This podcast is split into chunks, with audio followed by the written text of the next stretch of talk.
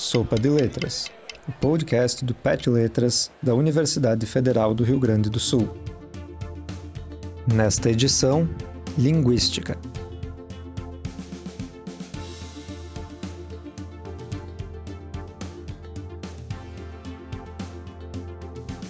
Você vai ficar roxo de surpresa ao descobrir como intensificamos horrores. Escrito por Nádia Almeida Mota, Letícia Freitas Nunes e Márcia dos Santos Machado Vieira. Nós, autoras desse artigo, somos três professoras pesquisadoras que, devido ao ensino remoto e a todos os compromissos assumidos, temos tido uma rotina bastante corrida. Acordamos super cedo e tomamos café da manhã voando. Realizamos trocentas tarefas domésticas, ministramos muitas aulas, lidamos com um milhão de atividades online, como uma montanha de leituras, e também com as chamadas de vídeo eternas. Dormimos tardão e no dia seguinte começamos tudo de novo. No parágrafo acima, algumas palavras e expressões em itálico têm um aspecto em comum. Estão intensificando ações, emoções, sensações. Parece que durante uma rotina tão exaustiva, por exemplo, não basta dizer estou cansado. Parece muito mais adequado que digamos estou morto de cansaço, ou até estou cansado pra caramba.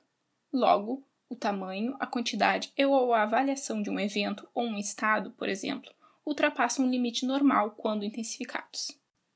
Aqui, para ilustrar o processo de intensificação, trouxemos dois objetos linguísticos pesquisados por nós. Um focado na intensificação de estados de coisas e outro na intensificação de emoções e sensações. Para analisá-los, levamos em conta técnicas e conceitos dos estudos linguísticos sobre a relação entre aspectos sociais e culturais, situações comunicativas e língua. Podemos pensar na língua como uma rede de construções, ou seja, uma teia de unidades que tem forma e significado conectados e as quais se combinam em textos. Os exemplos das duas maneiras de intensificar destacadas a seguir neste texto foram coletadas da rede social Twitter e examinados a partir de perguntas sobre as características e a frequência deles nessa situação comunicativa. Choro horrores toda vez que vejo esse filme. Fui em um rodízio de pizza ontem e comi horrores.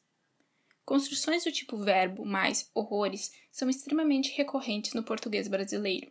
No entanto, embora diversos verbos possam integrar essa construção, alguns são mais frequentes do que outros. Os verbos chorar, sofrer e rir, por exemplo, são bastante empregados na formação dessa construção. Já verbos como enxergar ou praticar muito raramente são usados. Como linguistas, nosso trabalho é analisar, a partir de dados concretos, não só quais verbos são mais utilizados pelos falantes nesses casos, mas também levantar hipóteses acerca dos motivos para isso. Esses motivos podem envolver a transitividade, as características semânticas do verbo e muitos outros fatores. As cores estão presentes em nosso dia a dia e contribuem para as nossas impressões sobre o mundo, tanto que elas têm sido utilizadas em construções que intensificam emoções, sentimentos e sensações, formando construções do tipo X de Y, em que o X é preenchido por uma cor e o Y por nomes diversos.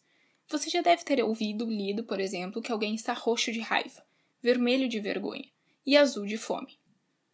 Embora muitas pessoas realmente sofram alterações de cor na pele por causa de uma emoção, nem sempre isso, de fato, acontece. Inúmeras vezes, essas construções são usadas de maneira metafórica, revelando-se uma extensão, já com outro sentido no uso. Em outras palavras, já que algumas pessoas sofrem alteração na cor da pele devido a uma emoção sentida intensamente, como a vergonha, ou por causa de uma reação física por analogia, a construção intensificadora com cores passou a ser utilizada em outros contextos também. Essa extensão no significado e no contexto linguístico em que as cores aparecem pode ser notada, inclusive, a partir de usos inusitados, como em preto de fome e verde de raiva, construções pouco comuns. Afinal, embora sejam cores utilizadas pelos falantes em construções intensificadoras, as mais recorrentes ainda são vermelho e roxo, cores associadas à alteração na cor da pele. E quando dizemos que são recorrentes, temos em mente, por exemplo, que numa amostra de 4 mil tweets em que há a palavra vermelho, vermelha, aproximadamente mil são de construções intensificadoras, enquanto em 2 mil dados em que há a palavra verde, menos de 160 são intensificadores. Essas construções são bem interessantes e as nossas pesquisas têm sinalizado aspectos curiosos sobre elas. Por exemplo, primeiro, em geral, são utilizadas para intensificar aspectos psicológicos em vez de aspectos físicos e fisiológicos.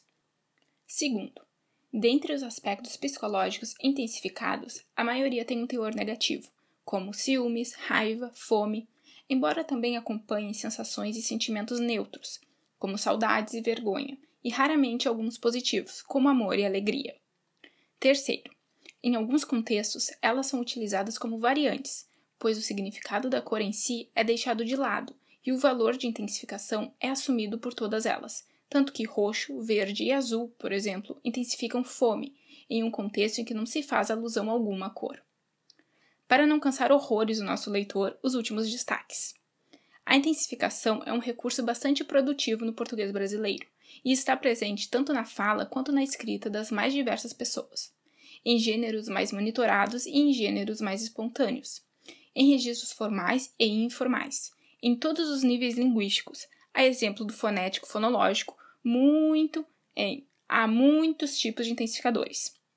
Do morfológico, uso de sufixos como íssima em a pesquisa sobre esse assunto é interessantíssima. Do lexical, acentuar e baita em acentuamos alguns usos numa baita síntese.